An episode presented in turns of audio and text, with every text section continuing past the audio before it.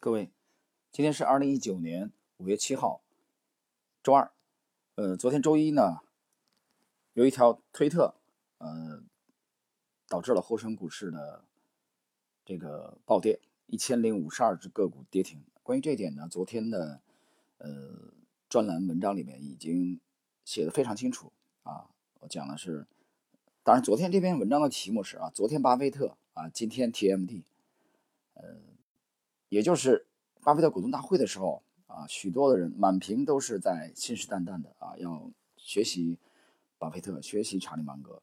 但是仅仅昨天一天的暴跌啊，很多人的信仰就已经崩溃了。那么在这个专栏里边，我写到说，一天的啊这个行情，你的交易体系和你的信仰难道就改变了吗？啊，所以投资这个人性啊，的确是要不断的去。修炼和磨练。那么今天这段时间呢，我们开始学习一篇，呃，是我迄今读到的查理芒格的演讲当中啊，应该是能排在前五名的精彩纷呈的演讲。这个精彩程度远远超过了之前的呃这个两次的访谈录啊，芒格的访谈录的那个内容。但这个篇幅很长啊，老头是一个绝对的智者。呃，我想我们分两次到三次啊，跟大家。分享，当然这一篇的访谈录呢，我们要感谢，呃，这个杨宝忠先生啊，应该是他，呃，这个组织的相关的这种翻译啊，这里我们向原创的翻译者杨宝忠先生啊致敬。好了，我们来看这篇演讲呢，是查理芒格在 Daily Journal 年会上的演讲，时间是今年的情人节，二月十四号。那么，由于内容太精彩，所以我想我们基本上是按照它的原文啊来跟大家分享。呃，首先发言的是查理芒格。芒格说：“欢迎参加 Daily Journal 的公司年会，我是董事会主席查理芒格。和我一同出席本次会议的有董事会副主席瑞克·盖林、总经理杰里·萨尔兹曼、彼得·考夫曼。”这里我要解释一下，这个彼得考夫曼啊，就是查理芒格智慧箴言录啊，就是我之前提到的啊，在下城区的延安路书店啊，朋友给了我两张书票，那应该是在一零年的秋天，我在那里第一次啊看到了这本查理芒格智慧箴言录，就是《穷查理宝典》，我们上期提过啊，这本书对我的影响太大太大，怎么强调都不为过。这其中浓缩了查理芒格一生啊，在一零年之前的重要的演讲和芒格整个的这个思维模式啊，非常的精彩。这个编著者就是彼得·考夫曼。好，我们继续，芒格继续讲。下面我们进入 Daily Journal 公司股东会的正式议程。我们先把这个流程走完，然后我简单讲一些东西，之后我回答提问。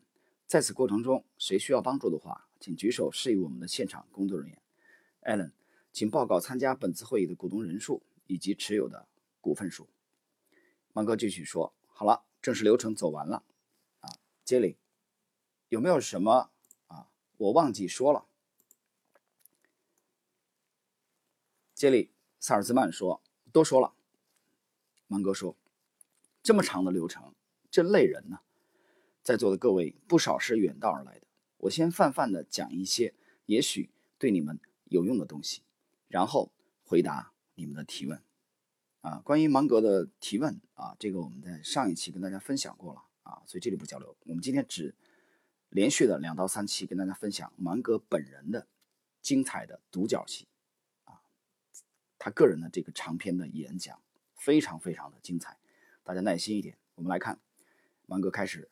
演讲，小小的 Daily Journal 公司股东会竟然有这么多人参加。Daily Journal 其实只是一家小公司。Daily Journal 有两条业务线，一个是日渐衰落的法律报刊业务，现在每年税前能赚一百万美元左右，但一年不如一年；另一个是电脑软件业务，主要是帮助法院、司法部门以及其他政府机构实现自动化。无论是从前景、客户，还是员工等方面来看，电脑软件业务都比法律报刊业务强。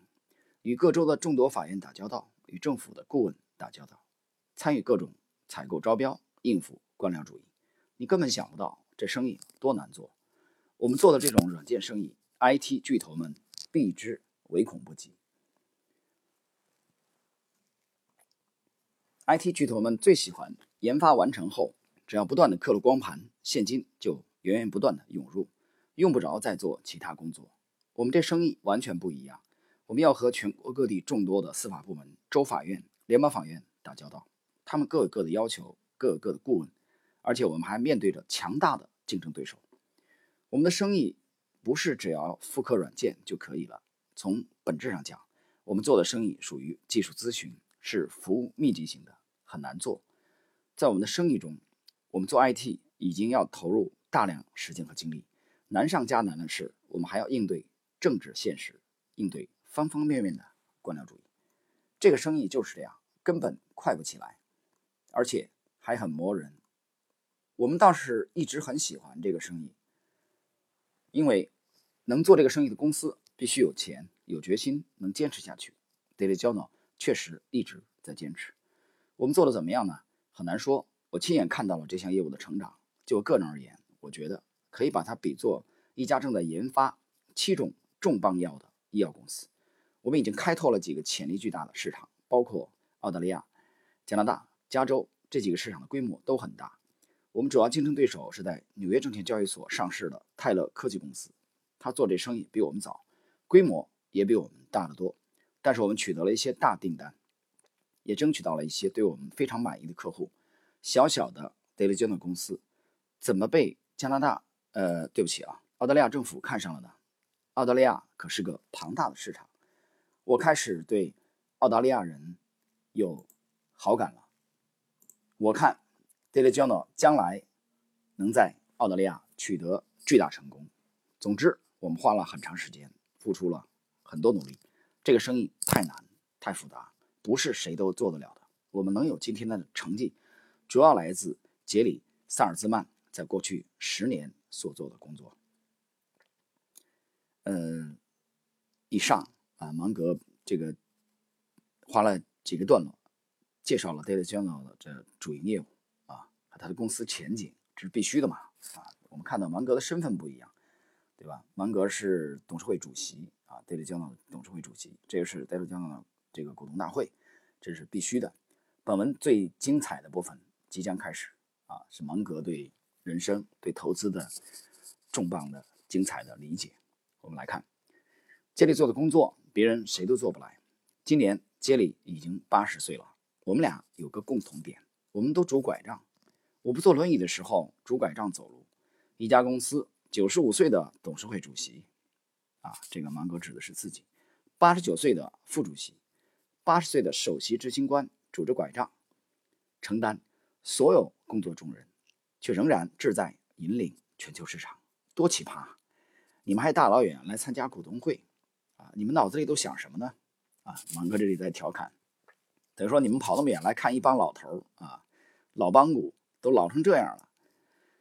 好，我们继续看，之所以出现这么奇怪的一幕，是因为从我们身上可以隐约看到，我们始终对基本的道德。和健全的常识，孜孜以求。伯克希尔哈撒韦能取得巨大的成功，Daily Journal 能小有成就，没什么秘诀，就是追求基本的道德和健全的常识。好了，老芒格开始发挥了啊！整个的芒格这场今年的情人节，二月十四号，这个 Daily Journal 股东会会现场演讲的最精彩的部分，现在正式开始了。大家继续来听。大家都知道，所谓常识是平常人没有的常识。我们在说某个人有常识的时候，我们其实是说他具备平常人没有的常识。人们都以为具备常识很简单，其实很难。我举个例子：大量高智商的人进入了投资领域，都想方设法要比普通人做得更好。许多高智商的人蜂拥而至，在投资领域形成了别处。罕见的景象，于是怪事发生了。加州曾经有一家非常大的投资咨询公司，为了超过其他同行，他们想到了一个点子。他们是这么想的：我们手下有这么多青年才俊，个个是沃顿、哈佛等名校毕业的高材生，他们都为了搞懂公司，为了搞懂市场趋势，为了搞懂一切，不遗余力地拼命工作。只要让这些青年才俊每人都拿出一个他认为最好的投资机会，我们把所有最好的机会集中起来，形成组合，必然能遥遥领先指数啊！这家投资公司的人能觉得这样的点子。行得通，是因为他们接受的教育太次了，上哈佛、上沃顿学出来就这水平，他们满怀信心的付诸行动，结果毫无悬念的一败涂地。他们又试了一次，一败涂地。他们试了第三次，仍然失败。几百年前，炼金术士幻想把铅变成金子，炼金术士想得很美，他们觉得买来大量的铅，施一下魔法。把铅变成金子就发大财了。刚才说的这家投资公司，没有比几百年前的炼金术士高明到哪儿去。他不过是妄想把铅变成金子的现代翻版，根本成不了。本来我可以把这个道理讲给他们的，但是他们也没过来问我呀。值得人深思的是，这家投资公司集中了全球各地的精英，其中包括许多来自中国的高智商精英。中国人的平均智商比其他的国家略高一些。其实这个问题很简单，这点子看起来行得通，为什么在实际中却行不通？你不妨自己想一想，为什么会这样？你们都接受过高等学府的教育，我敢说，在座的人之中，没几个真能把这事儿解释清楚。我想借此给大家上一课：你们怎么能不知道呢？投资领域可是美国的一个重要行业。在这么重要的一个行业出现了如此惨重的失败，我们应该能给出一个解释啊！能回答出这个问题的人，肯定是在大学一年级的课堂上全神贯注听讲了的。令人遗憾的是，即使你把这个问题拿到一所高等学府的金融系，让那儿的教授回答，他们也答不对。我把这个问题留给你们思考，因为我想让你们感到困惑。啊，老芒格在调侃。我接着说一下。啊，说下一话题了。其实这个问题你们应该能答上来。从这个问题我们可以看出来，即使是一些非常简单的事，要保持理智也特别不容易。人们有太多太多错误的想法，都是不可能行得通的。人们错误的想法为什么行不通？你们却讲不出来。如果你们接受了良好的教育，应该能一眼看透。我理解的接受了良好的教育，是知道什么时候教师是教授是错的。而且知道什么是对的，教授说什么就是什么，这谁都做得到。关键在于你要分辨教授讲的东西哪些对，哪些错，这才是接受了良好教育的人。啊，这里芒格讲的其实就是独立思考啊，不要盲从。教授怎么了？教授讲的就对吗？我们来看啊，回到投资领域，至少在未来相当长的一段时间内，如果你主动选股。而且妄想无所不知，你仍然跑不赢指数。在伯克希尔哈撒韦，在 Daily Journal，我们一直比平均水平做得对，做得好。问题来了，我们怎么能做得到呢？我们怎么做到的呢？答案很简单，我们追求的更少。我们从来没天真的以为，把一批青年才俊招进来就能无所不知。无论是汤罐头、航空航天，还是公用事业什么的。都能比别人懂得更多。我们从来没这么妄想过，我们从来没以为自己能做到。不管在什么领域，我们都能获取到真正有用的信息。我们不像 Jim Clam 把自己装成无所不知。我们始终很清楚，只要我们特别用功，我们能准确找到少数几个机会。这少数几个机会足够了。只求找到少数几个机会，我们的预期更合乎情理。我们的思维方式与投资咨询机构截然不同。假如你像我前面提到的那家投资咨询机构一样，你去问沃伦·巴菲特同样的问题，告诉我今年你最看好的投资机会，然后你买入沃伦找到的那个最好的投资机会，你肯定能赚翻了。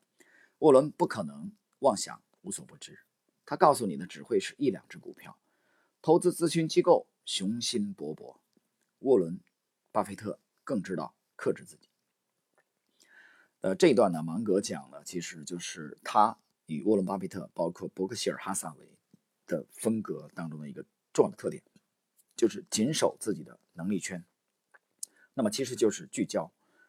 啊，你看他的投资风格，他们的投资风格，这个集中持股也好，呃，芒格曾经讲过，去掉我们最好的十五笔投资啊，我们看起来就像一个笑话。听懂这意思没有？他们从来没有力求无所不知，他们从来没有力求啊什么都做啊，比如说啊，一起同时兼顾这个同样的精力分配在期权市场啊、股指期货市场、呃这个大宗商品市场啊，包括债券市场。没有这样的，其实他们还是以这个这个股票投资为主，当然衍生品这种他们也有涉猎，但并不是以这个为主。换言之，他们的精力非常的集中，他们谨守自己的能力圈。他们能力圈最大的特点其实就是对公司的认知啊和了解。所以老芒格花了一段时间啊来讲这个段落，主要来讲他们的谨守能力圈的风格。芒格的演讲啊篇幅都比较长，包括巴菲特的呃股东大会的这些啊。这个信每年就一封嘛，但是呢，随着这个人到中年，我现在也特别懒散，虽然每天都在阅读，但是很长篇的东西我一般也很难看得进去小说我倒要看，看的也不多，除非特别精彩的。但是这两个老头，沃伦·巴菲特和查理·芒格啊，呃，包括这个霍华德·马克思的这几个人的这个文章或者演讲，我总是读得非常耐心。啊，他不单是文笔很生动、很精彩、很幽默，同时呢，他不断的向你强调他们成功投资的啊这一步步走过来的烙印啊，所以大家耐心一点，我们继续来听老芒格。老芒格接下来讲了一个故事啊，老芒格他经常比喻啊，使用比喻的这种修辞手法啊，包括讲故事。我的太姥爷，也就是我妈妈的爷爷，对我帮助很大。我太姥爷是一位拓荒者，他来到爱荷华州的时候身无分文，但是年轻，身体好。他参加了与印第安人打的那场黑鹰战争，在战争中当了上尉。后来他在爱荷华州定居下来，每次在出现土地廉价机会的时候，他就非常有头脑的出手，大笔买入。最后他成了小镇上最有钱的人，还拥有银行。他受人尊敬，有个大家庭。过着非常幸福的生活。他刚在爱荷华州定居的时候，一英亩土地还不到一美元。他一直住在爱荷华州，亲眼看到了富足的现代文明在这片肥沃的土地上兴起。我太姥爷说，他赶上了好时候，一辈子活到九十岁，老天能给他几个大机会。啊，这里我们岔开一下啊，你看老芒格其实还是非有基因啊，非常有基因的啊传承啊，他太姥爷投资就很成功。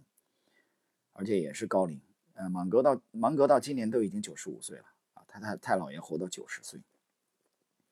我们继续来看，他这一生幸福长寿，主要是老天给他的那几个机会来临的时候，他抓住了。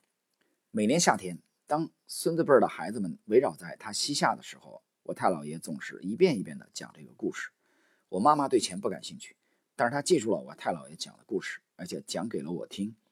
我妈妈对钱不感兴趣。我和她不一样，我知道我太姥爷做的对，所以说我很小的时候我就知道了重大的机会属于我的机会，只要少数几个，关键要让自己做好准备。当少数几个机会到来的时候，把他们抓住了。大型投资咨询机构那里的人，那些人他们可不是这么想，他们自以为他们研究一百万个东西就能搞懂一百万个东西，结果。自然在意料之中，几乎所有机构都跑不赢指数。你看我，我只有在这交纳的股票，伯克希尔哈萨维的股票，还有这个呃 Costco 的这个股票，我的收益率比别人都高，应该的。再说，我都九十五岁了，我几乎从不交易，我跑赢了指数，他们没跑赢。你是想像我一样，还是想像他们一样？分散投资的做法在一定程度上有道理。一个不懂投资的人不想亏大钱，只求获得一般的收益，他当然可以广泛的分散投资。这道理明摆着，像二加二等于四一样简单。知道这个道理就想赚大钱，凭什么？玩好投资这个游戏，关键在于少数几次机会，你确实能看出来，一个机会比其他一般的机会都好，而且你很清楚自己比别人知道的更多。像我说的这么做，只要抓住少数几个机会，足够了。沃伦常说，一个人居住在一座欣欣向荣的小城里，他有这座小城里三家最好公司的股份，这么分散还不够吗？只要这三家公司都是拔尖的。绝对够分散了。